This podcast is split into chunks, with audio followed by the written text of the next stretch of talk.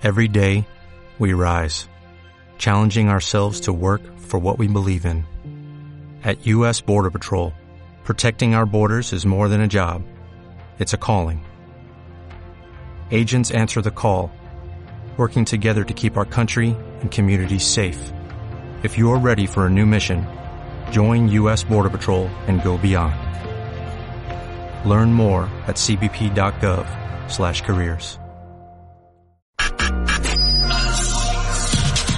Estrategia Intelectual presenta el programa Revista Intelectual con el contador público y maestro en impuestos Rubén Félix Vallejo Calderón. Comenzamos.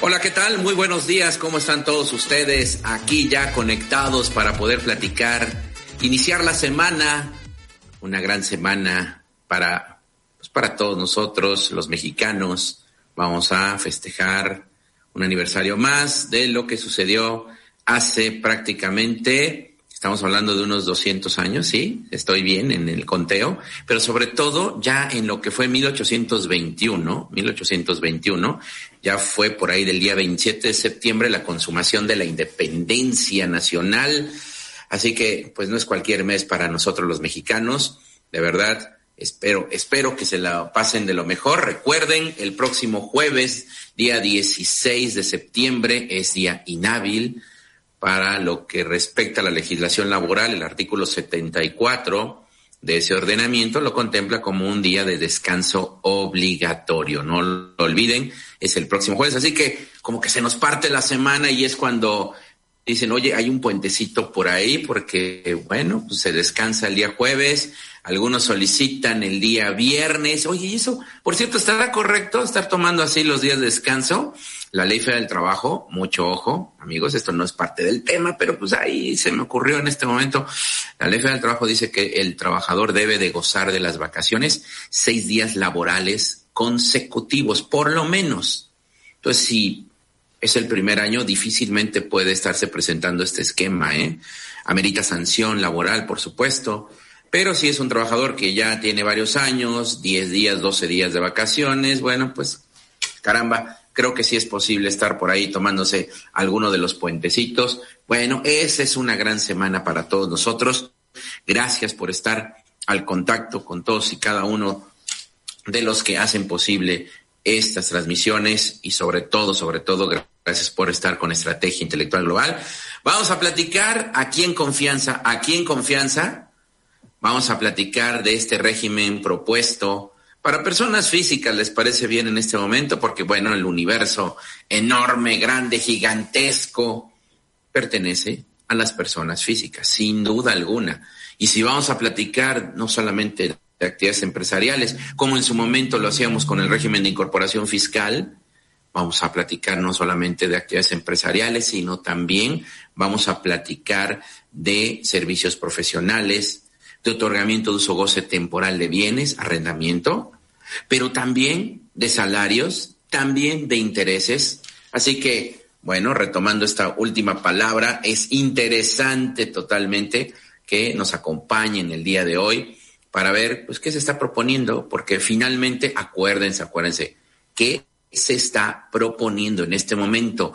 No se me molesten aquellos que, oye, pero apenas es una propuesta, ¿por qué ya se está hablando y demás? Digo, sí es criticable que por ahí ya se estén ofreciendo cursos, como lo dicen algunos de mis colegas, contadores, compañeros de profesión, que dicen, oye, ¿sabes qué? ¿Cómo es posible que ya en este momento, bueno, hay que esperar?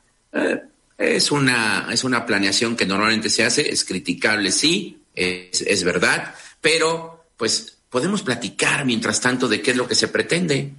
Eso sí, podemos estar aquí comentando qué es lo que se pretende con este régimen que se está proponiendo y que recuerden, pues ya la semana pasada se hizo el conocimiento del Congreso de la Unión a través de ambas cámaras, la de diputados, la de senadores, pasado 8 de septiembre, y los diputados tienen hasta el 20 de octubre para decir esta boca es mía, para decir qué es lo que sí se aprueba de la iniciativa, qué le quitan, qué le ponen, qué modifican.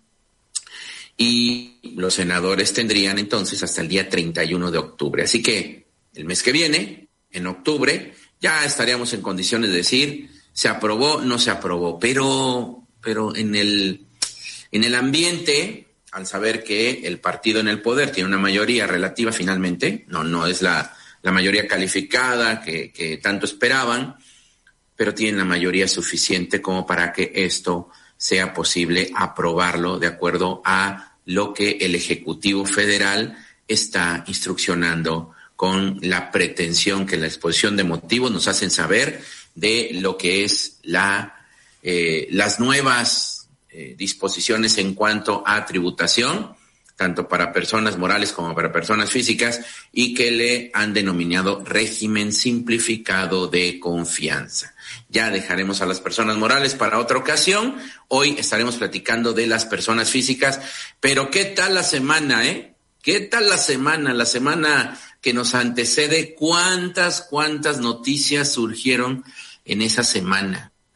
Fue semana, una semana en que realmente pues, estuvimos los que nos gusta mucho tener nueva información y compartirla, pues creo que fue una gran semana para, para nosotros. ¿Por qué? Porque realmente, bueno, nos pusimos a estudiar muchísimo todo esto e incluso el mismo día 8 de septiembre, aquí en estos micrófonos, ya tuvimos un primer programa con las primeras impresiones de fiscalistas destacados respecto de lo que se está proponiendo en esta iniciativa. Forma parte del paquete económico 2022, pero que dentro de ella está esta miscelánea fiscal, porque sí está contemplando eh, modificaciones, adiciones, derogaciones respecto de lo que es la ley del impuesto a la renta, la ley del impuesto al valor agregado, el IEPS, la ley de impuestos sobre automóviles nuevos, así como también en el Código Fiscal de la Federación. Y vaya que en el Código Fiscal de la Federación se están proponiendo varias, varias modificaciones, varias situaciones que lo adivinan ustedes muy bien que van a incrementar obviamente las herramientas de la autoridad para poder controlar a los contribuyentes, para poder llevar a cabo sus actos de fiscalización y la consecuente recaudación que esto implica, bueno, o implicaría. Porque todo esto que platiquemos, por favor, mucha atención, ¿eh? Ya dijimos las fechas en que tendría que aprobarse. Una vez que el 31 de octubre esto fuese aprobado, tiene que publicarlo en el Diario Oficial de la Federación, el Ejecutivo Federal, y entraría en vigor a partir del primer minuto del 2022. Acuérdense, 2022, si por ahí andan diciendo que el RIF va a desaparecer, bueno, hay algo de cierto en eso, hay que esperar a que se confirme, pero el RIF desaparecería al 31 de diciembre de este año, del 2021. Sería el último suspiro que tendríamos del régimen de incorporación fiscal y que por lo que dicen las estadísticas y demás, porque nació para que los informales finalmente se convirtieran en parte de la economía formal y empezaran a aprender a ser contribuyentes, pues resulta ser que las estadísticas señalan que no fue así, que no fue así, que no funcionó finalmente lo que se pretendía con el régimen de incorporación fiscal. Esto también lo señala en la exposición de motivos que el Ejecutivo Federal hace de conocimiento del Congreso en esta entrega del paquete económico, ¿de acuerdo? Así que bueno, pues ya estamos aquí al pendiente. Vamos primero a platicar de las últimas noticias fiscales, como siempre lo hacemos. Me parece, Kevin, que en esta ocasión tengo un poco más de libertad en cuanto al tiempo para poder compartirles muchas cosas más a todos los demás. ¿Me confirmas, por favor? Y bueno, yo agradezco mucho que Maru Bermúdez esté con nosotros, así como Adriana Santana, a mi buen amigo Eleazar Melo Valdés. ¿Cómo estás, mi querido amigo? Te mando un gran saludo. Eugenia Loblan nos dice saludos y excelente inicio de Semana Patria. Sí, claro que sí, Eugenia. Hay que, hay que, hay que disfrutar también de todo esto. Pasamos por diferentes problemas sociales económicos, pero de verdad sentimos el orgullo de ser mexicanos y nos da muchísimo gusto el poder reunirnos con los nuestros, ¿a poco no? Miguel Lemus, ¿cómo estás, mi querido Miguel? Hasta Cuernavaca, Morelos, con estos días que están así nubladitos y demás, ¿qué tal se sienten en Cuernavaca, verdad? Riquísimos, ahí eh, este, la temperatura no baja tanto como en otros lugares del país y bueno, un gran saludo, nos dice Eleazar Melo, saludos, excelente semana. También para ti, saludos hasta Tulancingo y Hidalgo, si es que estás allá, mi querido amigo. Elizabeth Álvarez dice, saludos, maestro, muy buen, muy buen tema. excelente inicio de semana. Sí, vamos aquí, decíamos, hablar en confianza de esto, ¿no? Vamos a, vamos a confiar en que vamos a, de alguna manera, aprender un poquito más de este tema que por ahí se está hablando para que ya vayamos de alguna manera tomando ciertas eh, situaciones en cuanto a eh, lo que puede llegar a suceder a partir del primer minuto del 2022. Julio García Castillo, mi querido amigo, allá Comitán Chiapas, te saludo con muchísimo gusto, así como hasta Jojutla Morelos. ¿Cómo estás, mi estimada Jacqueline Abdalaneri? Eh, Ana María Sánchez nos dice buenos días, excelente inicio de semana. Gracias, Ana María. Te saludo con muchísimo gusto, así como Adriana Santana, que no un saludo, maestro. Gracias por sus excelentes programas. No, al contrario, mi estimada Adriana, gracias por ser parte de ellos, por estar aquí, por supuesto. ¿Y qué más tenemos por aquí? A mi buen amigo Manuel de Jesús Góngora Canto, hasta Chetumal. Te abrazo con aprecio, mi querido amigo. Raúl Gamero Valderas, ¿cómo estás, mi querido Raúl? Saludos cordiales. Desde, ¿desde dónde me dices? Desde Pachuca, Hidalgo. Muy bien. Perfecto, excelente, mi estimado Raúl. Así como a Néstor Alfonso Rodríguez, saludos desde la Mixteca Poblana. Un gran saludo a la Mixteca Poblana, especialmente para ti, Néstor para mi este, querida eh, eh, alumna Lucy, allá en Tehuacán, nos dice muy buenos días, maestros, saludos. Y Marcela Sánchez nos saluda desde Oaxaca, desde Oaxaca, hermoso lugar, hermosa capital, ¿verdad? Allá en la ciudad de Oaxaca. Gracias, gracias. Bueno, pues vamos a ver qué tenemos para compartirles a ustedes con respecto, primero que nada, a las noticias, a las noticias. fueron muchas noticias, ¿eh? antes de platicar, de entrar aquí como que en confianza, ¿no? De platicar del, del tema de la confianza. Bueno, las últimas noticias fiscales, bueno, ya ustedes ahí están observando que estamos haciendo una presentación para todos los amigos que simultáneamente nos están viendo a través de Twitter, a través del canal de YouTube, a través de estrategiaintelectual.com.mx y a través de Facebook Live. Muchísimas gracias. Aquí estoy muy al pendiente. Kevin, si hay saludos en las otras plataformas, mucho te agradeceré, me los hagas saber para que los pasemos aquí en vivo. En este momento estamos en vivo. Para los que después puedan este, disfrutar de este programa a través de un podcast en Spotify, pues bueno, este, decirles que estamos aquí eh, mostrando en pantalla algunas diapositivas que ya preparamos para poder platicar de este régimen simplificado de confianza, personas físicas que tanto, tanto, tanto ha causado revuelo en los últimos, en los últimos días y que es bueno que ya tengamos más información respecto de lo que se está finalmente proponiendo, insisto, proponiendo, proponiendo, ¿de acuerdo?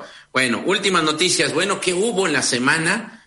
Pues eh, lo primero que hubo, y miren, yo les estoy poniendo las capturas de pantalla de lo que hacemos en la página de Facebook Live, en la página, perdón, de Facebook de Estrategia Intelectual Global. Ahí los mantenemos al tanto. No solamente ahí pueden ustedes encontrar los diferentes programas donde los destacados titulares de programa de radio, importantes profesionales en su ramo legal, empresarial, fiscal, en psicología, todos ellos les comparten. No, no solamente pueden ustedes disfrutar de los programas, sino también de información, información puntual.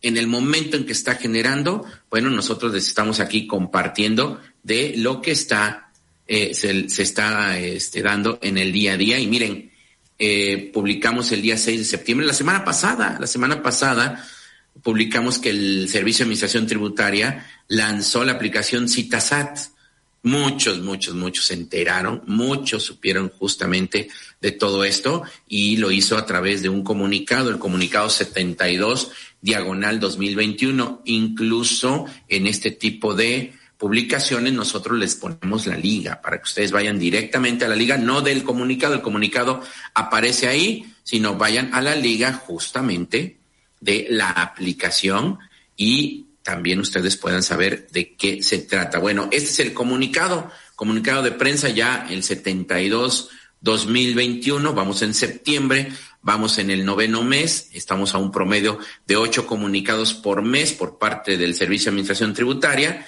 y está fechado el pasado 6 de septiembre, el pasado lunes, y dice, eh, con el propósito de mejorar servicios de atención gratuita a los contribuyentes, El SAT puso el día de hoy, reitero, 6 de septiembre, hace una semana, puso el, eh, a disposición de los contribuyentes el nuevo aplicativo CitaSat, el cual se puede, puede ser consultado en la página, ustedes conocen el portal www.sat.gov.mx, ustedes pueden entrar y ahí hay una este, dirección citas.sat.gov.mx, le dan ustedes clic y bueno, ¿qué se pretende? Pues con esta herramienta tratar de evitar justamente que se siga generando la venta de citas.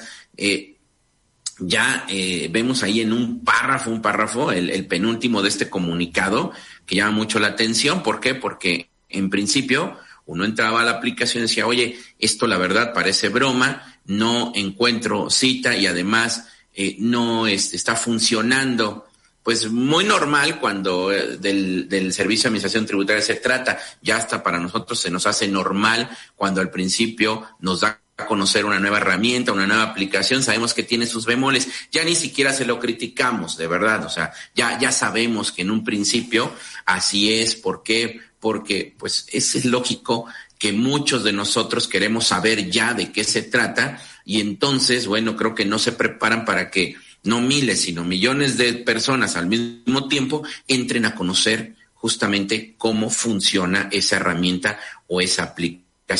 Fíjense cómo dice en ese penúltimo párrafo, donde dice, con este nuevo sistema y las mejoras que se realizarán continuamente, se podrá obtener una cita de manera fácil, segura y rápida. Cabe señalar que desde que el aplicativo fue liberado, ha sido objeto de ataques cibernéticos que intentan replicar el robo masivo de citas, que existía anteriormente, pero que hasta el momento han fracasado rotundamente, dicen, yo no lo diría tan rotundamente. Hay quienes durante todo este tiempo encontraron ahí un nicho de mercado y lo estuvieron utilizando y además, pues, eh, encuentran la forma, ¿no? Recuerden que eh, cuando suceden este tipo de cosas hay mucha creatividad de mucha gente, que, que, sabe, creo que sabe perfectamente, y considero que hay que tener conocimientos también de informática muy avanzados para, a lo mejor no tan avanzados. Lo digo porque pues yo no soy este millennial, no critico por eso a los millennials, pero ellos crecieron con esto y ellos le saben perfectamente, más bien yo les admiro la forma en cómo aparece una nueva aplicación y veo cómo hacen con los dedos de esta forma y de inmediato, de inmediato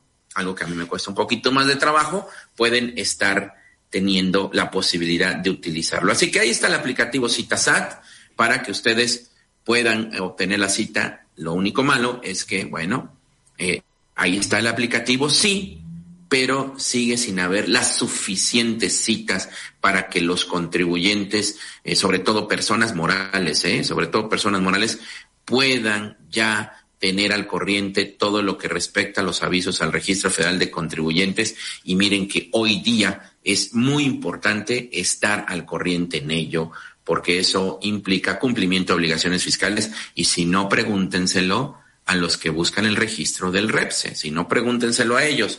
Bueno, ¿qué más hubo en la semana anterior? Se publicó la segunda resolución de modificaciones a la resolución miscelánea fiscal del 2021. Ya es oficial, está obviamente publicado en el diario oficial de la federación. Todo lo que tuvimos a través de versiones anticipadas ya lo podemos consultar en ese diario oficial de la federación del día 10 de septiembre, hace apenas muy poco, estamos hoy a día 13, eso quiere decir que el día viernes, el día viernes, existió esta publicación. Mucho ojo para todos los que están dándole seguimiento a esa regla 2719 con respecto al complemento de carta porte.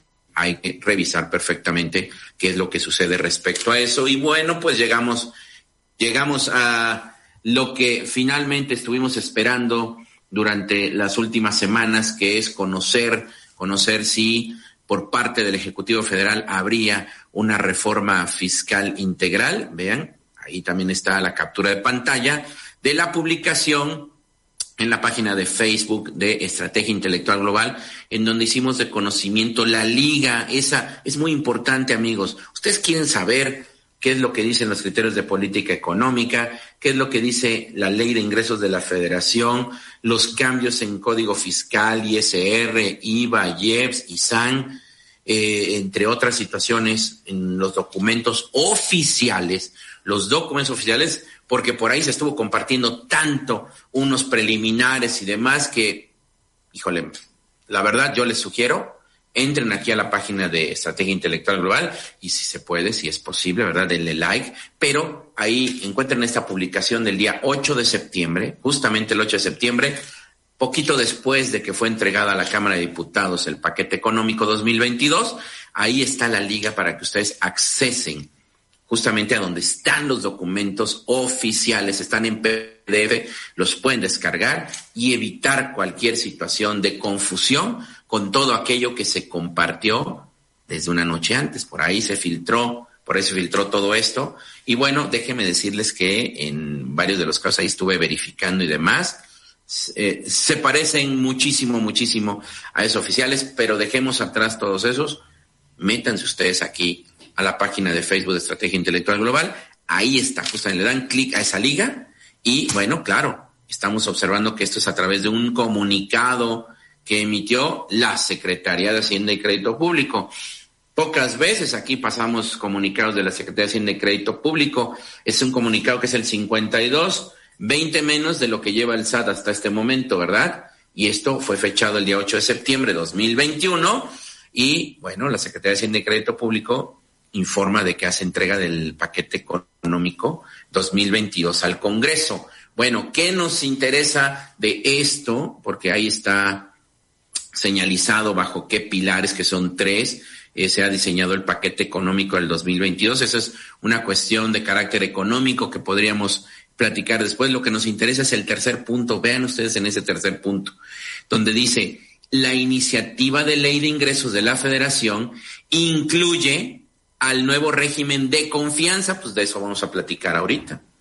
Dice, incluye al nuevo régimen de confianza, que es una serie de medidas que buscan simplificar el pago de impuestos, especialmente entre los pequeños contribuyentes. Ay, hace tiempo que no escuchaba yo la expresión de los pequeños contribuyentes. ¿A ustedes sí? Ya hace un ratito, ¿no? Hace un ratito eran pequeños contribuyentes y pasaron justamente en un principio, ¿verdad? A ser este, pasaron hacer régimen este intermedio y bueno, la evolución hasta que llegó lo del régimen de incorporación fiscal el primer minuto del 2014, ya no los conocíamos como pequeños contribuyentes. Yo creo que se refiere más bien al tamaño, al, al este, a la cantidad de ingresos que si estamos hablando de régimen de confianza, están incluyendo personas morales y se le están diciendo pequeños contribuyentes, aquellas personas morales que no tienen más de 35 millones de ingresos, bueno, pues para las estadísticas de ellos serán pequeños contribuyentes. Pero en el caso de las personas físicas, que es el caso que nos ocupa, vamos a estar hablando del 10% de esa cantidad que se considera en personas morales. Es decir, vamos a estar hablando de 3.5 millones de pesos al año. Y vamos a ver cómo son esos ingresos o cómo serían. Ustedes disculpen, ¿verdad? De repente, ¿cómo serían esos ingresos en caso de ser aceptada esta propuesta? Así tal cual, que no creo que sea tal cual, y retomo lo que, lo que colegas míos me han dicho muy puntualmente, ¿no? Que, bueno, ¿qué, ¿qué pasó con el RIF? La experiencia del RIF es que, pues, no se fiscalizaba mucho, o no se regulaba demasiado conforme a lo que decían el artículo 101, el artículo 112 de la ley de impuesto a la renta, sino más bien era a través de reglas de carácter general. Eso puede suceder con el régimen simplificado de confianza, sin duda alguna, ¿eh? Sin duda alguna. Porque acuérdense siempre, bueno, ahí está la idea, está plasmado, pero conforme van transcurriendo las situaciones jurídicas o de hecho que se van presentando con este nuevo régimen o que se irían presentando con este nuevo régimen, ahí el SAT va a ir reaccionando de acuerdo a lo que en el chat, de acuerdo a lo que en el correo electrónico, de acuerdo a lo que en las llamadas se vaya a consultar respecto a la transición, porque habría una transición de un régimen general, tanto en personas morales como en personas físicas, para irse hacia lo que es el régimen simplificado de confianza. Y ahora que digo simplificado, también es una palabra añeja, ahí por ahí del 2013 dejamos de utilizar la expresión régimen simplificado, en donde estaban justamente los transportistas, los coordinados, tributando en un régimen de flujo de efectivo que hoy conocemos de una manera distinta, pero que siempre hemos sabido que se trata justamente de considerar lo efectivamente percibido y lo efectivamente erogado, ¿no? En aquel tiempo así fue el régimen simplificado. Bueno, pues ahora, ahora vamos platicando de qué va a suceder con el régimen de confianza. Agradezco a todos los que se están aquí conectando. Vamos a platicar ya del, de la propuesta del régimen de confianza, no sin antes, por favor, no sin antes saludar a todos, porque ustedes, todos ustedes que se toman aquí unos minutos, de verdad merecen mi, este, mi reconocimiento respecto a los saludos, los comentarios que nos hacen. Ustedes hacen el programa. Y bueno, mi querido Fernando Jiménez Ferrer, ¿cómo estás? Feliz cumple, feliz cumple, ¿verdad? Este fin de semana estuviste de manteles largos. Te mando un abrazote Dice ahí, saludos desde Córdoba, mi estimado maestro, un abrazo, un abrazo para ti, mi amigo, mi estimado amigo Guillermo Beltrán Castillo, hasta Cuernavaca, te mando un fuerte abrazo, mi estimado Guillermo. Guillermo tiene su programa aquí en Estrategia Intelectual Global, cada 15 días, jueves, y él nos platica de contraria gubernamental. Está muy interesante, no se lo pierdan. Yanira Martínez Contreras, ¿cómo estás, Yani? ¿Qué tal? Un gran saludo, muy buenos días. Buen inicio de semana. Ella está en Manzanilla, Manzanillo, perdón, Manzanillo, Colima, Manzanillo, Colima. Y bueno, dice un fuerte abrazo, gracias por compartir, al contrario. Mi querido Gabo Cordero, ¿cómo estás? Saludos. Me dice, estimado Félix, saludos para ti. Y Fatita nos dice, saludos maestro, buen día, gracias, estamos al corriente con los saludos, vamos platicando de esto. Oigan, y agradecerles, agradecerles, miren, aquí está lo del programa especial, ¿sí? Gracias a la doctora Elisa Muñoz, a la maestra Angélica Ruiz, eh, a mis buenos amigos, los profesionales destacados que son José Alfredo Zaragoza Buendía, Rubén de la Fuente y Juan José Rosado, estuvieron acompañándome en ese programa especial que al momento lleva ya algo así como 10.500 reproducciones. Ustedes pueden verlo a través de los diferentes, de las diferentes redes sociales para que vean las primeras impresiones pero porque ahí hablamos de muchas cosas, ¿eh? De muchísimas cosas. No tan a fondo, sino de una primera impresión, pero ahí se pueden enterar de varias cosas, de código, de IVA, de ISR. Ahí pueden ustedes verlo, sigue ahí vigente. Y seguramente Kevin también lo tenemos ahí ya en Spotify. Si me confirmas, por favor, Kevin, ahí está la imagen más de 10 mil reproducciones, alcanzando algo así como 18 mil personas. De verdad, gracias porque lo más importante de hacer un programa así es que para ustedes sea de utilidad, es que para ustedes sea de información importante y que ustedes, si así lo consideran, puedan estar como este programa, si ustedes así lo consideran, puedan estar compartiendo el video de este programa en el que estamos hablando del régimen simplificado de confianza, personas físicas. Muy atentos, muy atentos. Vamos a entrarle al tema que eh, nos hemos propuesto abordar hoy. Y entró otro mensaje de Arlene Benítez. ¿Cómo estás, mi estimada Arlene? Hasta Chetumal. Te mando un fuerte abrazo, mi estimada amiga Arlene Benítez, allá a Chetumal. Bueno, ¿de qué se trata esto? Bueno, estoy ahí. algunas diapositivas va a ser con el texto íntegro de la propuesta de la iniciativa para que podamos de alguna manera empezar a analizar de qué se trata esta situación. Fíjense, vamos a tener ahora dentro de lo que es título cuarto, personas físicas, usted sabe muy bien, hay diferentes capítulos en donde se tributa de conformidad con el ingreso obtenido. Capítulo uno, salarios, capítulo tercero, arrendamiento, capítulo cuarto, enajenación de bienes. Bueno, dentro del capítulo segundo, allí conviven, allí conviven actividades empresariales y servicios profesionales. Y lo digo muy claramente porque ustedes dirán, oye, ¿y arrendamiento? ¿Qué tendría que ver en el capítulo segundo? Pues tendría que ver si es que se elige, se adopta, se opta por este régimen de confianza, por este régimen de confianza, ¿no? ¿Sí? ¿Por qué, ¿Por qué dijimos si se opta? Porque es una opción finalmente. ¿Qué, ¿Eso qué quiere decir? No, no desaparecen los regímenes generales de las actividades empresariales, de los servicios profesionales, ni del arrendamiento. No, de ninguna manera. Continúan. ¿Por qué? Porque si no se cumple con los requisitos, el perfil para poder tributar con confianza, ¿o cómo lo decimos? ¿De qué manera lo explicamos, no? Si te sacan del régimen, los ingresos fueron superiores a los que ahí se permiten, no cumpliste con las obligaciones fiscales que ahí te estaban señalando, pues se te perdió la confianza, simple y sencillamente, ¿sí? Se te perdió la confianza. Pero hay bemoles, ¿sí? Porque siempre hemos estado acostumbrados a escuchar, por ejemplo, en RIF, ¿no? Que nos dicen, oye, ya me pasé de los dos millones. Ajá, y ve al régimen que te corresponde, si es actividades empresariales, claro, ya sabes, régimen general de actividades empresariales, servicios profesionales. Sí, pero algún día podré regresar. Y te decían, no, por ningún motivo puedes regresar al RIF. ¿Qué les parece que en esta propuesta dice que hay posibilidades de, si yo me llego a exceder en los ingresos, puedo regresar, volver a tributar en el régimen simplificado de confianza. ¿Qué quiere decir? Vuelven a confiar en mí. Vuelven a confiar en mí. ¡Wow! Oye, pero ¿habrá forma de que no vuelvan a confiar en mí? Sí, claro, por supuesto. Si eres un incumplido, por supuesto que no van a volver a confiar en ti. Así que fíjense cómo esto empezamos a observar, observar que la tendencia de este gobierno implica que, bueno, te voy a abrir espacios regímenes, estímulos, facilidades, lo que tú quieras, pero te las voy a condicionar. ¿Condicionar a qué? Principalmente a que cumplas con tus obligaciones fiscales. O si no, pregúntale a los del REPSE, ¿no? Oye, tengo, debo tener opinión positiva para poder registrarme, ¿sí? En SAT, IMSS, Infonavit.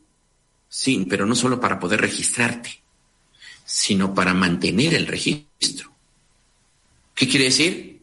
¿Quieres que sigan confiando en ti? Si esto se llega a aprobar, a partir del primer minuto del 2022, vas a tener que demostrar prácticamente un cumplimiento fiscal que implica que tus opiniones sean positivas. Y no está mal, no está mal. Yo digo, está muy bien eso. De verdad, ahí sí, le ponemos ahí palomita. Me gusta, me gusta, me gusta que realmente los contribuyentes puedan ser cumplidos. ¿Por qué me gusta que sean cumplidos? Porque se evitan muchos actos de molestia, muchos problemas. Sí, ¿para qué estar ahí eh, recibiendo requerimientos, este, sanciones o que por ahí una, una, este, una carta de invitación, una notificación de que puede haber una revisión este, de gabinete, una fiscalización electrónica? ¿Para qué? Mejor vamos cumpliendo. ¿Qué les parece? No, no lo veo tan mal, ¿eh? No lo veo tan mal, salvo que ustedes por aquí me digan alguna otra situación como Yadira eh, Ilescas. ¿Cómo lo leo, Yadira? Bueno, mi estimada Yadira, ¿sí? Nos manda saludos. Gracias, Yadira. Bueno, fíjense lo que dice ahí 113E, porque hoy tenemos en el régimen de plataformas, termina con el 113D. Entonces, ¿qué está sucediendo? Que dentro de, decíamos, el régimen de actividades empresariales de servicios profesionales, ya tenemos tres secciones. La primera régimen general, la segunda del RIF, la tercera del de plataformas electrónicas, tecnológicas, y la cuarta ahora sería del régimen simplificado de confianza. Por eso vemos ese tipo de numeración en los artículos, el 113E, insisto, de aprobarse para las personas físicas. Pero estamos dentro del capítulo de actividades empresariales y servicios profesionales y lea muy bien, dice ahí, contribuyentes, personas físicas que realicen únicamente actividades empresariales, servicios profesionales u otorguen el uso goce temporal de bienes. ¿Ya ven lo que decíamos? El de arrendamiento que acostumbra estar en el capítulo tercero, tendría que volver al capítulo segundo para entrarle a este régimen de confianza.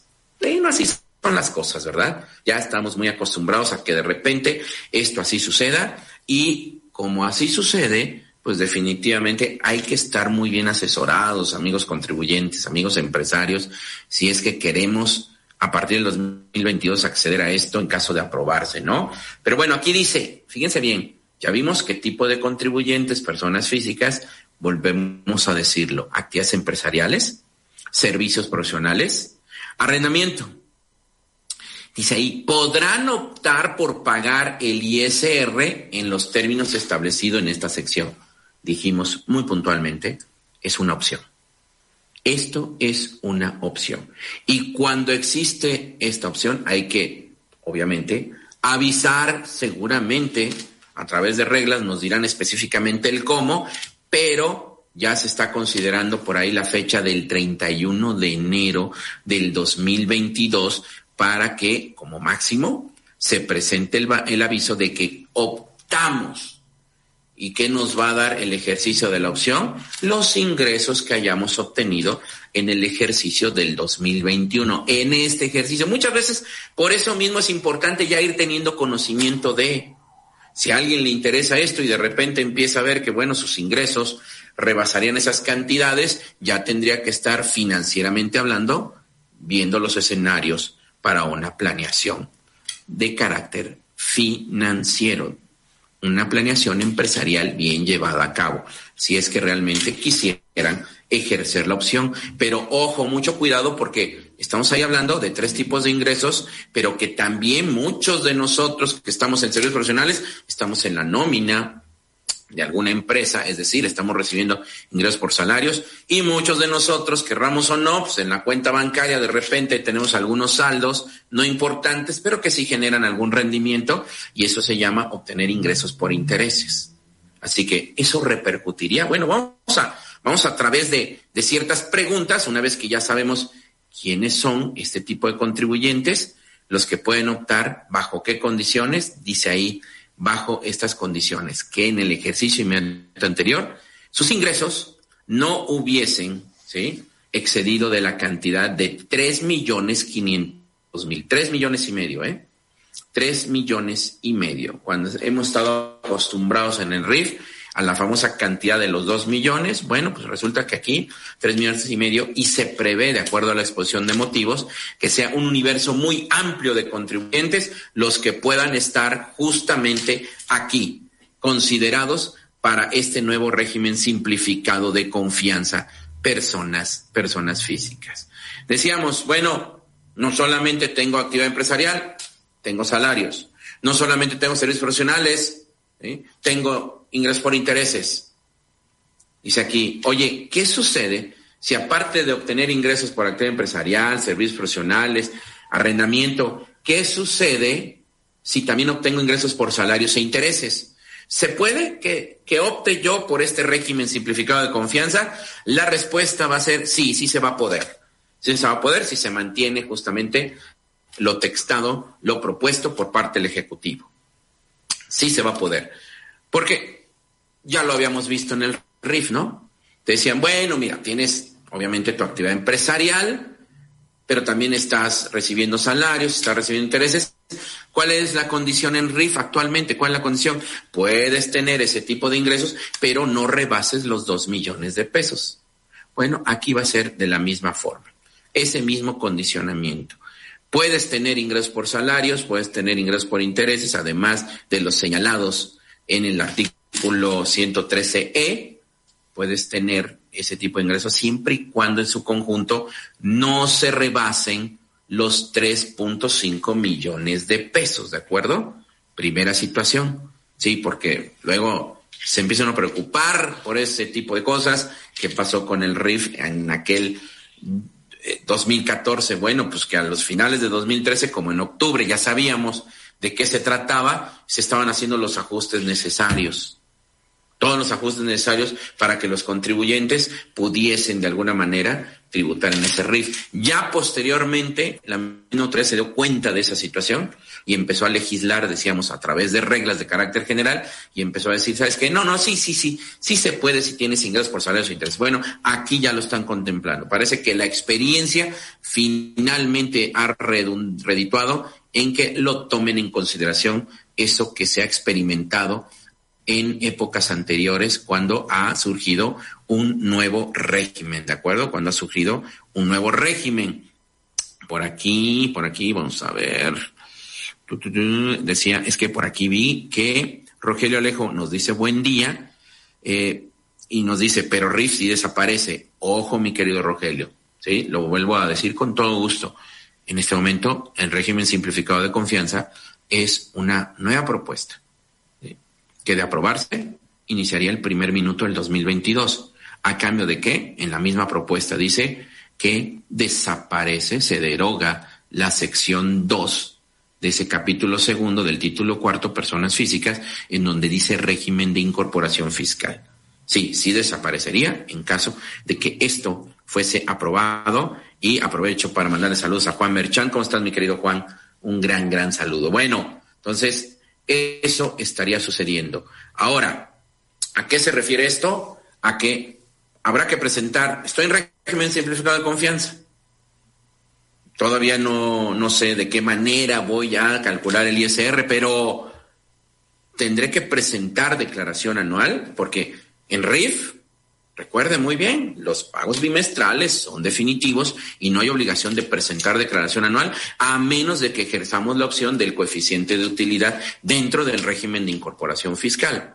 Bueno, pues aquí dice que hay que considerar que en el mes de abril debemos de presentar declaración anual. Pero lo más importante de este artículo que se está proponiendo en la iniciativa es considerar, oye, es que me llama la atención, soy persona física y yo sé que dentro del mundo de las personas físicas se tributa a base del flujo de efectivo. ¿Qué sucede? ¿Cómo deben de ser los ingresos en este nuevo régimen simplificado de confianza en caso de aprobarse? ¿Cómo deben de ser? Y ahí lo dice, ¿no? Es por los ingresos que se perciban. Ahí mismo dice que en la declaración hay que considerar el total de los ingresos que perciban, que perciban. Una cosa son obviamente, los CFDIs que tú emites en donde realizas diferentes tipos de operaciones, en donde incluso señalas cuando das crédito. Es decir, no te están pagando en el momento, utilizas el método de pago PPD, pero cuando te pagan, cuando en ese momento estás recibiendo el pago por la contraprestación, por la enajenación, por el otorgamiento uso goce temporal, bueno, estás poniendo PUE como método de pago. Bueno, fíjense bien, dice ingreso esos percibidos. Va a ser muy importante, muy importante lo que se haga a través justamente de los CFDIs, porque aparte que dice los ingresos que se perciban por las actividades y estén amparados por los CFDIs efectivamente que efectivamente cobrados. Es toda la pauta que, pues en cuanto a las reglas que nos enmarcan los artículos 29 y 29A del Código Fiscal de la Federación, hay que seguir tomando en cuenta la emisión de los CFDIs, por supuesto por supuesto. Tal y como nos empieza a señalar en esa correlación que hay que observar reglas de carácter general que nos dicen que de acuerdo a lo que esté expresado en las guías de llenado. Y por lo tanto, pues un contribuyente que esté en régimen simplificado de confianza va a seguir los lineamientos que ameritan la emisión de los FDIs y bueno, mucho cuidado con lo que se vaya a declarar en este régimen, tiene que estar, dice ahí, amparados con CFDIs, amparados con CFDIs. ¿De acuerdo? Bueno, y dice, y sin aplicar deducción alguna.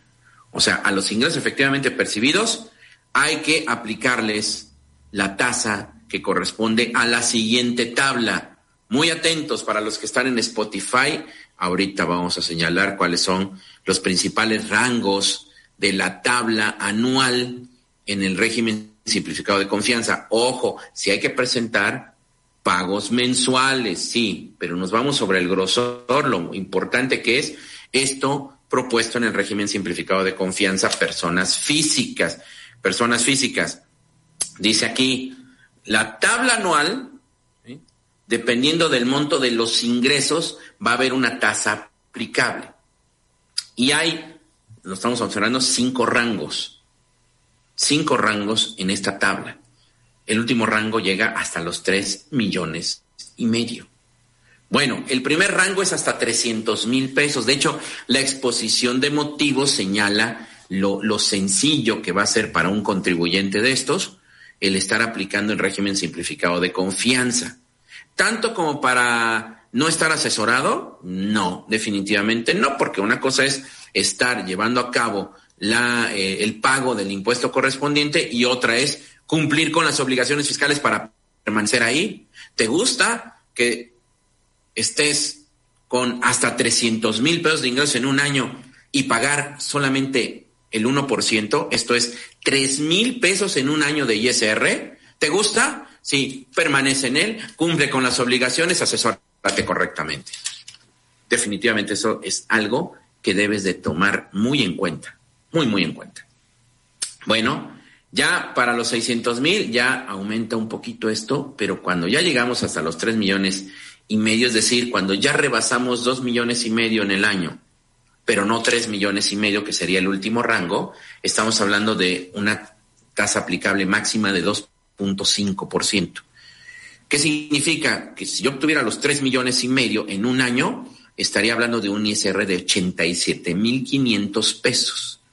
87.500 pesos que seguramente ya fui llevando a cabo los pagos, ya fui llevando a cabo los pagos durante los meses de enero a diciembre, los pagos mensuales que debo de estar contemplando en este momento. Yo no sé si con reglas de carácter general después aparezca que aquí se puedan hacer trimestrales, se puedan hacer bimestrales, se puedan hacer semestrales, qué sé yo. Eh, acuérdense, esto primero debe de aprobarse y después debemos de observar, después debemos de observar si con respecto a esto hay oportunidad de todavía llevar a cabo algunas otras situaciones. Gracias, Kevin, me estás avisando que tenemos el tiempo suficiente para seguir explayándonos con todos los que nos están acompañando y seguir platicando de este régimen de confianza. Recuerden, ojalá si esto les es de utilidad, por favor compartan este video. Les agradecería mucho que a más personas llegara esta información, información que consideramos importante, ¿de acuerdo? Bueno, muy bien, entonces esta sería la forma, ¿no? A mis ingresos percibidos, es decir, a los ingresos cobrados, ubico cuánto tengo anualmente de esos ingresos cobrados para determinar el impuesto anual y en el rango que me corresponda haré uso de la tasa aplicable. Le disminuiré los pagos mensuales que se estuvieron llevando a cabo. Pero ya vieron, hasta 300 mil, estamos hablando por ahí de 3 mil pesos. Hasta 600 mil, estamos hablando de 6 mil 600 pesos seis mil seiscientos pesos, ¿no? Hasta un millón, en un millón de pesos estamos hablando de por ahí de quince mil pesos, más o menos, sí, como de quince mil pesos. Aprox, en dos millones y medio estamos hablando de ah, más o menos como eh, cincuenta mil pesos, ¿no? 50 mil pesos hasta dos millones y medio. Y en tres millones y medio, 87 mil quinientos pesos. Bueno, ¿qué sucede si rebasas los 3.5 millones de ingresos durante el año.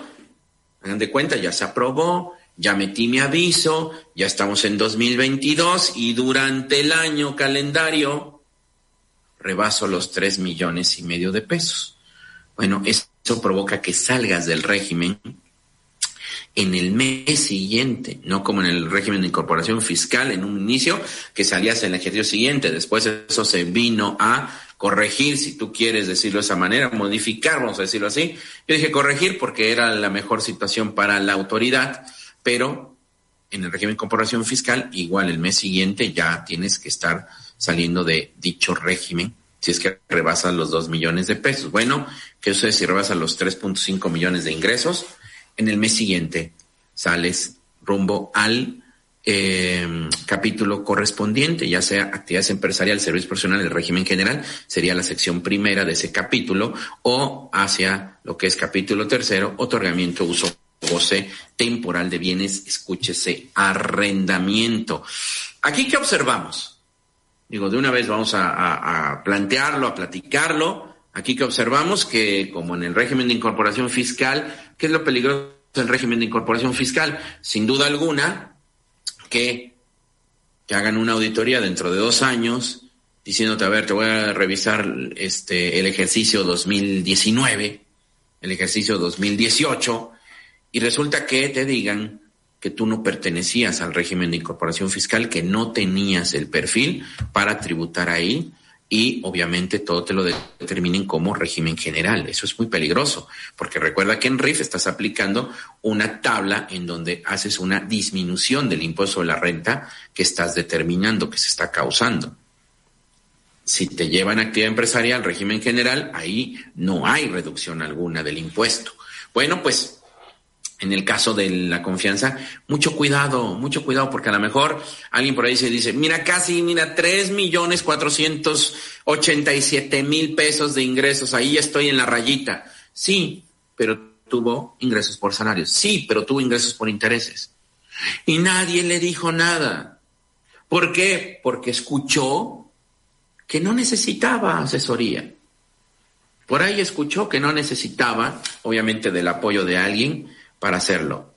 ¿Qué problema puede ser que en años siguientes te digan, oye, ¿sabes qué? Sí, confía en ti, pero no tenía por qué confiar en ti. O sea, no tenías por qué estar en el régimen simplificado de confianza, ni más ni menos, ni más ni menos. Ya empiezan a escribirme, todavía habíamos dicho la de Rogelio Alejo, así como mi buen amigo Osvaldo Ferro Hernández. ¿Cómo estás? Muy importante información. Así es, mi querido, mi querido Osvaldo. Tú tienes tu programa miércoles a las 4 de la tarde de mente abierta aquí en estos micrófonos de Estrategia Intelectual Global. Síganlo, por favor. Temas muy interesantes que maneja Osvaldo y Dani Juan.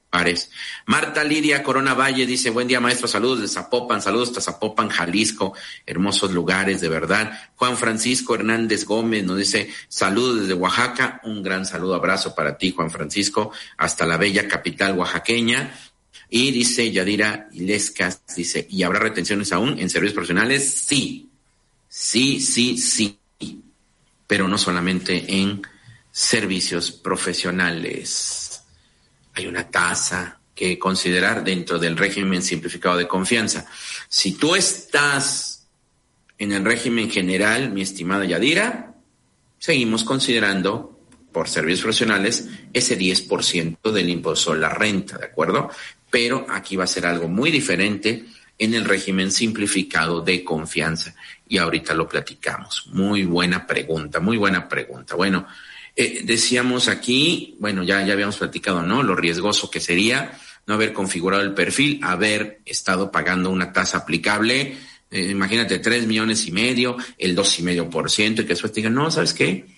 No tenías el perfil para estar en el régimen simplificado de confianza y todo se va a determinar por medio de actividades empresariales. Qué tremendo impacto puede ser eso. Qué tremendo. Bueno, dice, oye, y si omites tres o más pagos mensuales consecutivos o no en un año calendario, ¿qué sucede? Sales del régimen. Eso se llama incumplimiento de las obligaciones fiscales. ¿Sí? Sales del régimen una vez que ya se configuró la situación jurídica o de hecho respecto de que ya omitiste tres. Y acuérdate, ¿eh? no necesitan ser consecutivos. Estás por ahí de noviembre, y no cumpliste, no has presentado el de mayo, no has presentado el de julio y ya no presentaste el de octubre. Ni hablemos del asunto.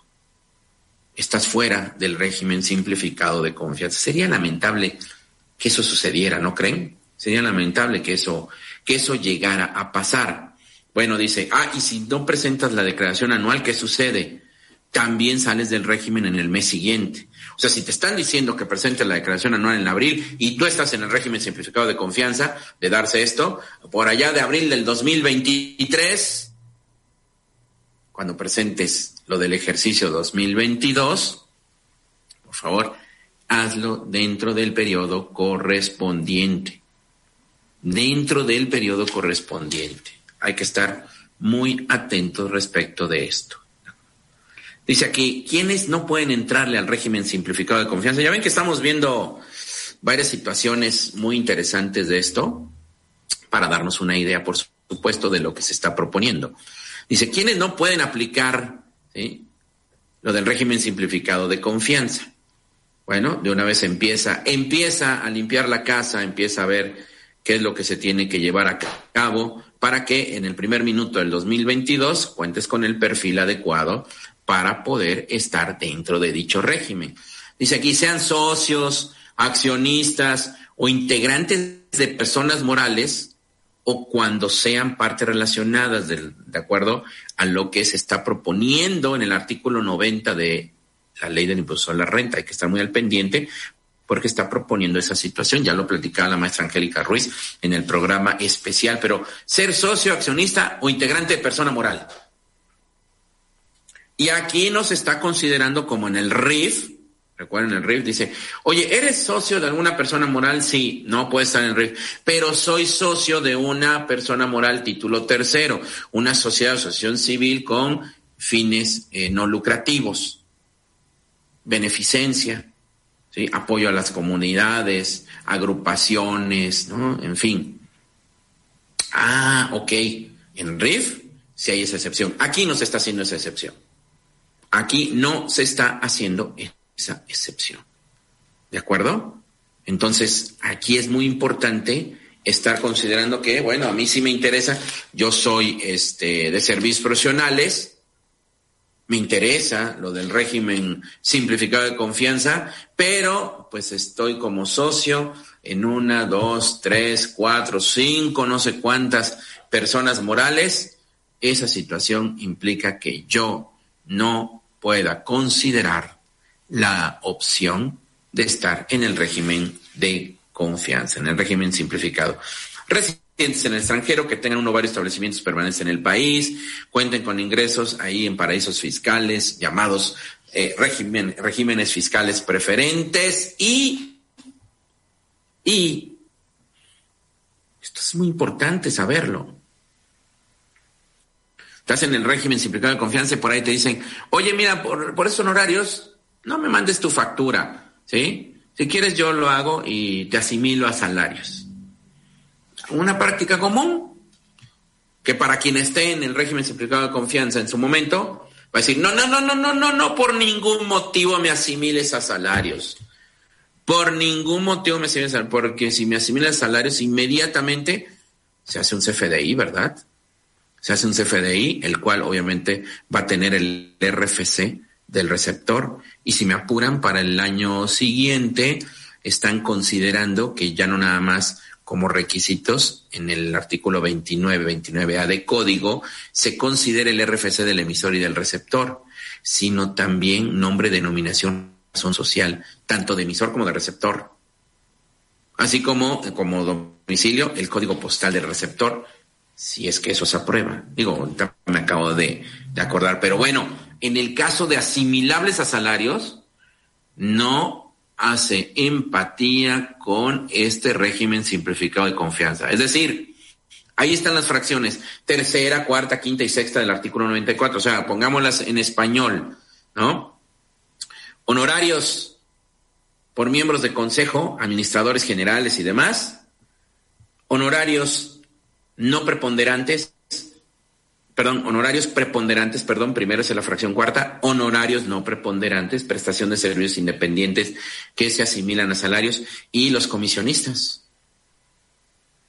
Si reciben este tipo de ingresos de los que están señalizados ahí en el 94 y que conocemos como asimilados a salarios, simplemente no pueden aplicar, no pueden hacer el ejercicio de la opción de este régimen Dice aquí, rebaso los tres millones y medio.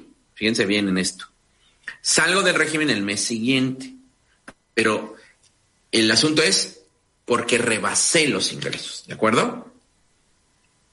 Salgo en el mes siguiente. Oye, ¿pueden volver a confiar en mí? Se propone que me puedan dar una segunda oportunidad, puedan volver a confiar en mí. La respuesta, finalmente, ahorita se las digo, ¿sí? Nada más les quiero agradecer, Kevin, a ver si me puedes ayudar, porque esto, según me decía Kevin, andamos llegando por ahí de 700, 700, este, ¿cómo le llaman ustedes? Descargas, 700 descargas de un artículo que yo hice respecto de la iniciativa de reforma fiscal 2022. La estuvimos ahí, este, poniendo a disposición de ustedes, ¿sí? Trae de lo propuesto, los principales cambios en ISR, algunos cambios en Código Fiscal de la Federación y principales cambios en la ley del impuesto al valor agregado. Ahí está la imagen para que ustedes vayan a esa fecha, 9 de septiembre, dentro de la página de Facebook Live de Estrategia Intelectual Global, y ahí está la liga de la descarga para que ustedes lo puedan seguir descargando gratuitamente y enterarse de lo que yo considero las principales modificaciones hay situaciones de verdad que tienen que ver no solamente con lo que es la confianza, sino con ingresos acumulables, con deducciones autorizadas, con movimientos al, al certificado sello digital en cuanto a su cancelación, en cuanto a su restricción temporal, con lo que tiene que ver con los requisitos del CFDI, propuestas en materia de CFDI, sanciones, nuevas sanciones que están eh, aplicando, lo del este lo de la obligatoriedad para algunos contribuyentes, grandes, grandes, grandes, grandes contribuyentes del dictamen fiscal, por supuesto, ¿no? Por supuesto. En fin, ustedes gratuitamente pueden descargar esto. Ahorita a ver si hay oportunidad de que se los muestre en pantalla y que esto sirva también para que ustedes estén debidamente enterados de lo que se está, se está proponiendo y que seguramente se va a estar discutiendo inicialmente en la Comisión de Hacienda de la Cámara de Diputados. Bueno, decíamos, oye, yo rebaso los tres millones y medio, sí me salgo del régimen, pero ¿puedo volver a tributar en el régimen de confianza? ¿Podría ser? Vean, dice ahí, hasta taché del texto, lo que en este momento no nos, no nos compete. No nos aplica. Dice, tratándose de aquellos contribuyentes que hayan excedido el monto de tres millones y medio, podrán volver a tributar en el régimen simplificado de confianza siempre que los ingresos obtenidos en el ejercicio inmediato anterior no excedan de tres millones y medio y hayan estado al corriente en el cumplimiento de sus obligaciones fiscales. ¿Qué significa? A ver, yo en 2022 rebaso los tres millones y medio. Adiós los rebasé en octubre, en noviembre, ya no estoy ahí. En 2023 vuelvo a tener el perfil de no tener más de 3 millones y medio. Durante 2023 voy a estar tributando seguramente, a menos de que una regla diga que si estimas que esta vez no lo vas a rebasar, ¿verdad? Pero bueno, voy a estar tributando en el régimen general que me corresponda y para 2024 podría yo volver al régimen de confianza. Que para 2024 aún todavía está el gobierno actual y claro, por supuesto, que todavía va a existir este régimen de confianza. Incluso si no estuviera para 2024, 2025, bueno, es muy difícil que con, con tan poco tiempo de antelación en la toma de posición del nuevo gobierno que llegara a estar, pudiera hacer cambio respecto de esto. No se esperaría que para 2025 desapareciera. Habría que ver cuál es la nueva perspectiva o si permanece el gobierno actual, me refiero en cuanto a la ideología, en cuanto al partido, el candidato, candidata que surja de este partido, bueno, ver si va a continuar con esto. Pero, cuidado, inicialmente parece ser que pueden volver a confiar en nosotros, pueden volver a confiar en nosotros. Pero cosa muy diferente va a ser si no es porque, si sales del régimen, no porque rebases los ingresos, sino porque incumplas con las, disposiciones fiscales. Y rápidamente, aquí, rápidamente, para que no se me vayan, como dicen, a colgar aquí los mensajes, ¿verdad? Isabel Templos, ¿cómo estás, Isabel? Te mando un gran saludo hasta Tulancingo Hidalgo, gracias. Mi querido Guillermo Beltrán Castillo dice, ¿por cuántos años podrá existir este régimen? Pues aquí sí, como no, no es como en el RIF, que hay una tabla en donde del año uno al, en el primer año, en el segundo año, en el tercer año tienes derecho a tal disminución del impuesto, bueno, no se está contemplando. Aquí todo depende justamente, y no nos pusimos de acuerdo, de lo que acabo de mencionar, que este, la misma tendencia, este gobierno diga no funciona, lo cambie o un nuevo gobierno diga esto no me parece adecuado, ¿no? Una vez que la base de contribuyentes esté identificada y registrada respecto a sus fuentes de ingresos, pudieran incrementarse las tasas o volver a los regímenes normales. Mientras sea este gobierno, se supone, mi querido amigo Guillermo Beltrán Castillo, que, que no, no, no da para eh, incrementar los impuestos, ¿no? Eso es lo que nos han dicho siempre. Nada es para siempre, en eso sí estoy de acuerdo contigo, y menos en el tema de impuestos, sí, por supuesto el RIF, tú lo dices muy bien en este caso, ¿para cuánto tiempo el régimen simplificado de confianza? El RIF era para 10 años, ¿no? Para enseñar a los informales a ser formales, para enseñar a ser contribuyentes, los que ya eran formales y estaban como pequeños contribuyentes, estaban aprendiendo a ser contribuyentes emitiendo CFDIs, recibiendo CFDIs de lo que compraban, de lo que gastaban, aprendiendo todas esas situaciones de cumplimiento en la plataforma del SAT, resulta ser que no llegamos a los 10 años. ¿Cuántos años serían? serían siete u ocho, 14, 15, perdón por mi abaco, 15, 16, 17, 18, 19, 20, 21, ocho años. Ocho años de existencia del RIF no llegó al final en caso, insistimos, de que se apruebe esto. Porque el que se apruebe esto del régimen simplificado de confianza implica que eh, se derogaría justamente la sección del régimen de incorporación fiscal. Bueno, Julio Jajama, ¿cómo estás, mi querido Julio? Hasta Chiapas, hasta Chiapas, dice excelente información, gracias. Eh, Yanni Martínez, allá en Manzanillo, dice, en caso de aprobación, ¿cuánto tiempo para presentar el aviso para hacer régimen simplificado? Seguramente un mes. Seguramente un mes, Yanni hasta el 31 de enero del 2022, seguramente. ¿Quién más por aquí? Mi querida amiga Tanisidro Torres, ¿cómo estás, amiga? Saludos y buen inicio de semana. Así como Ani Álvarez, ¿cómo estás, Ani? Te saludo con mucho gusto. Buen, con mucho gusto, dice buenos días.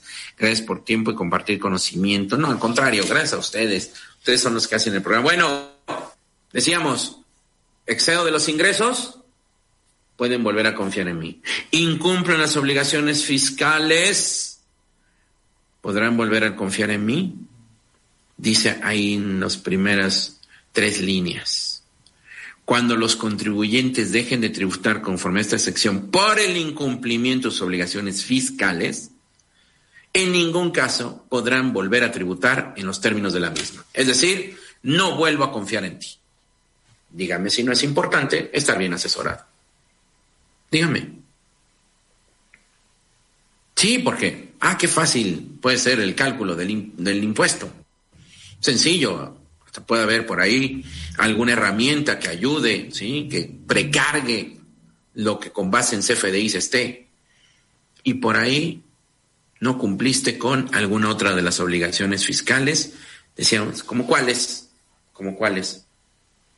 Pues todo lo que tiene que ver en materia de RFC, no contar con un buzón tributario activo, no tener la firma electrónica, se te, se te caduca la firma electrónica, ahí tienes, debes de contar con CFDIs por la totalidad de los ingresos que efectivamente has cobrado.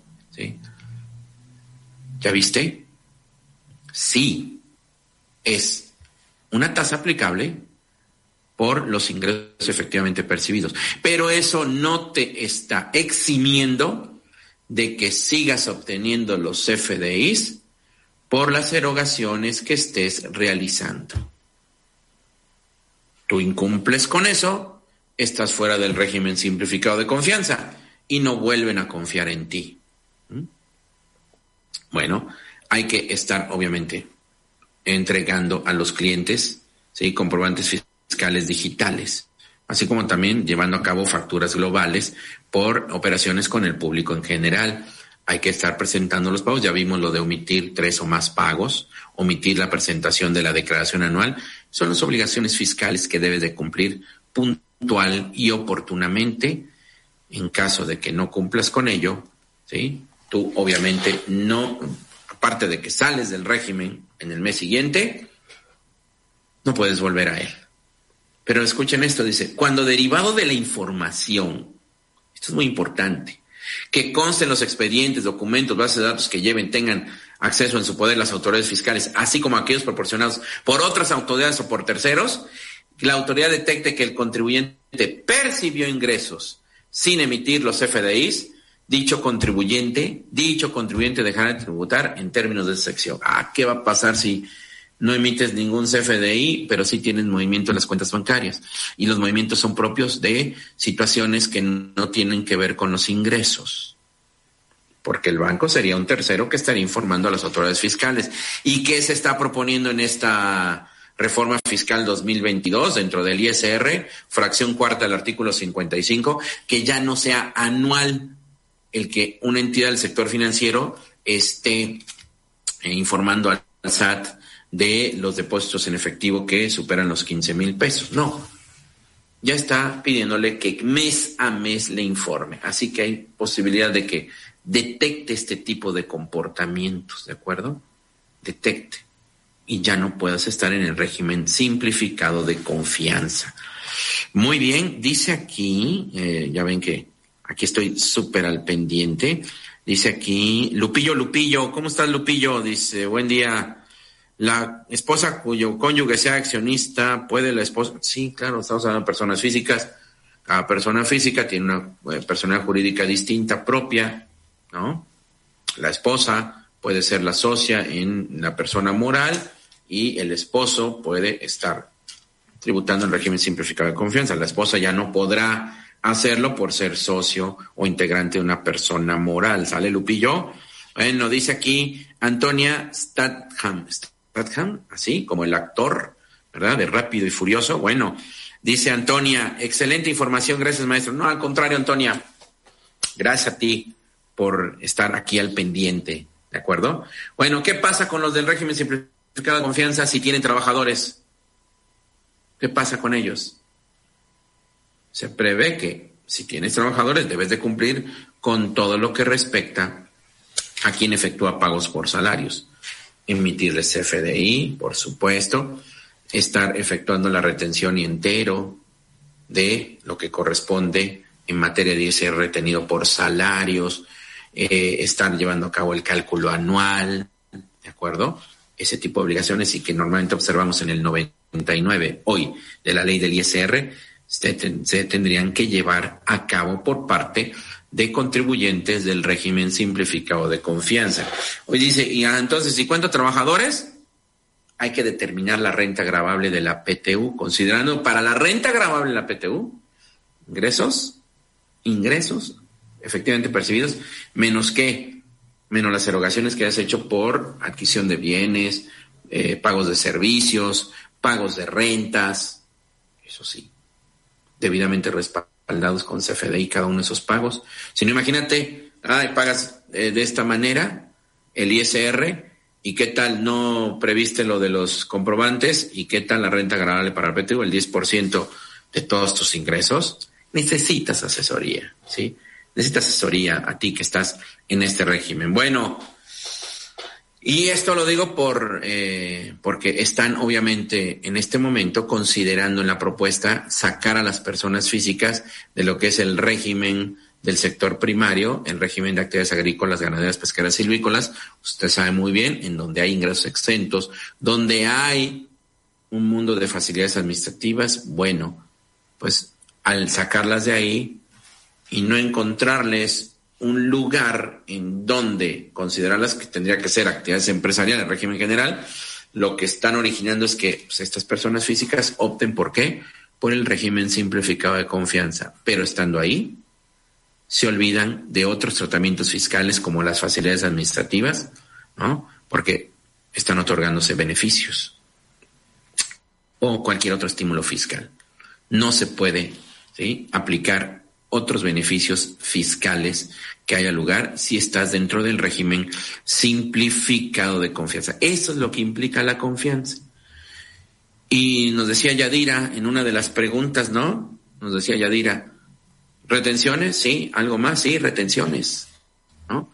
Cuando los contribuyentes a que se refiere el artículo 113E de esta ley realicen, fíjense bien, ¿eh? Porque estamos acostumbrados a que por los servicios profesionales, por los servicios profesionales no retengan el 10% de ISR, pero no por actividades empresariales. Por otorgamientos o goce temporal, también estamos acostumbrados a que sea el 10%. En servicios profesionales, el 106 así lo dice. En otorgamientos o goce temporal, el 116 también así lo señala. Pero en actividades empresariales, bueno, dice, si obtienes ese tipo de ingresos, estás en régimen simplificado de confianza y se lo estás enajenando, prestando, otorgando a personas morales, las morales deberán retener como pago mensual, mensual, el monto que resulte aplicar la tasa de 1.25 sobre el monto de los pagos que les efectúen, sin considerar el IVA, por supuesto, en ese monto. Vaya, vaya situación interesante que tenemos con esto del régimen de confianza, ¿no creen? Con esto del régimen de confianza. Bueno, intenté que viésemos el, mayor grosor de esto, pero creo que alcanzamos a visualizar un mayor panorama, un mayor panorama de todo esto, ¿no?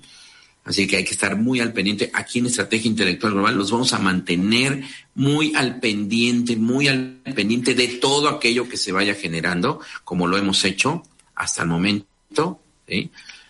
Eh, lo que vaya sucediendo en la Comisión de Hacienda de la Cámara de Diputados, qué es lo que pase, cuándo se pase al Pleno, tanto en lo general como en lo particular, todo lo que tenga que ver con esta miscelánea fiscal, así como también con la ley de ingreso de la federación, claro, por supuesto, ¿no? Me dice Juan Francisco Hernández Gómez, maestro Félix, ¿qué opinión tiene al respecto de que los impuestos son autodeterminables por el contribuyente? Claro, por supuesto, son autodeterminables, pero ¿qué crees? En este caso, aquí ya la autoridad va a contar con la información precargada, ¿no? Con esto la autoridad los va a determinar con más en CFDI, así es, así es.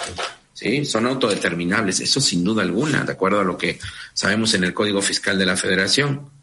Pero en este caso esa ha sido una de las tendencias, de hecho ya se ha intentado en otros ámbitos y de hecho pasa, pasa, mi querido Juan Francisco, con la anual de las personas físicas, no lo olvides, ¿no? En la anual de las personas físicas alimentas la información, revisas la que esté precargada y resulta ser que el mismo programa hace la determinación del impuesto sobre la renta, sobre la renta anual. Bueno, pues ya me pasé un poquito en cuanto al tiempo, ¿verdad? Un poquito, pero ah, no, está perfecto que nosotros hayamos tenido la posibilidad de estar aquí platicando con todos y cada uno de ustedes, con todos y cada uno de ustedes, con base en esto que se está proponiendo. Insisto, se está proponiendo, para que después no me regañen mis, queridos amigos, colegas, ¿verdad? De que ya estoy hablando a profundidad de esto. No, eso es lo, lo que ven es lo que hay en este momento con respecto a la propuesta que se está haciendo.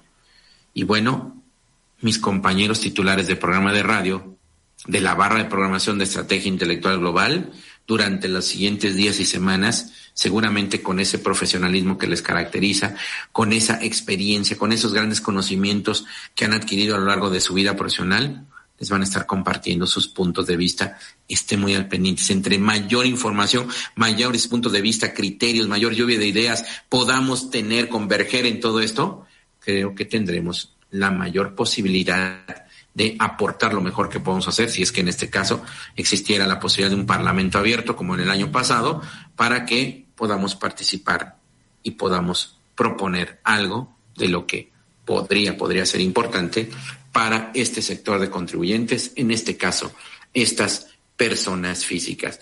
De verdad, muchísimas gracias por la atención prestada han sido ustedes muy amables en poder estar aquí acompañándome. Yo sé que el, tema es, es novedoso, el tema es muy importante. Espero haber logrado la expectativa que ustedes necesitaban de saber cómo, cómo se está proponiendo este nuevo régimen, de qué se trataría.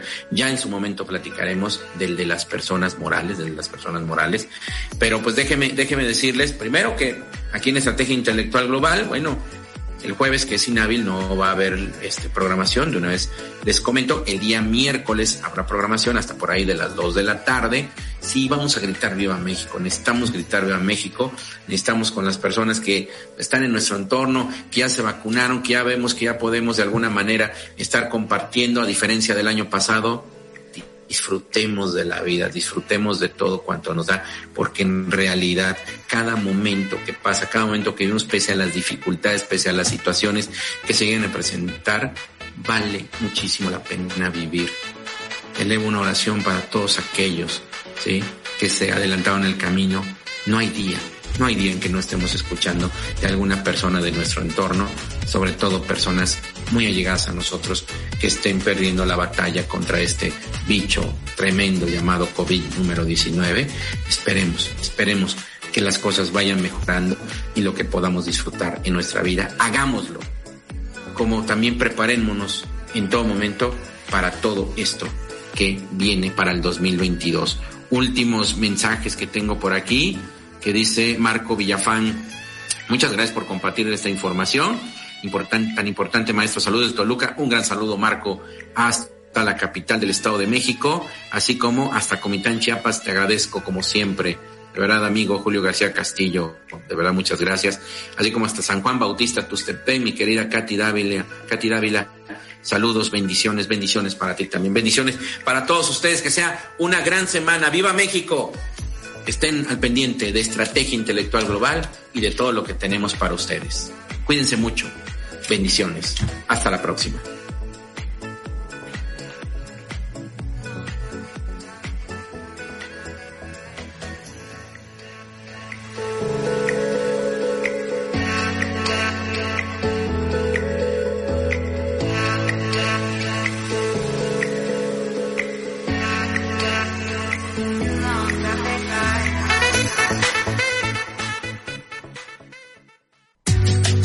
Gracias por escuchar la emisión del programa Revista Intelectual. Sigue escuchando Estrategia Intelectual Radio.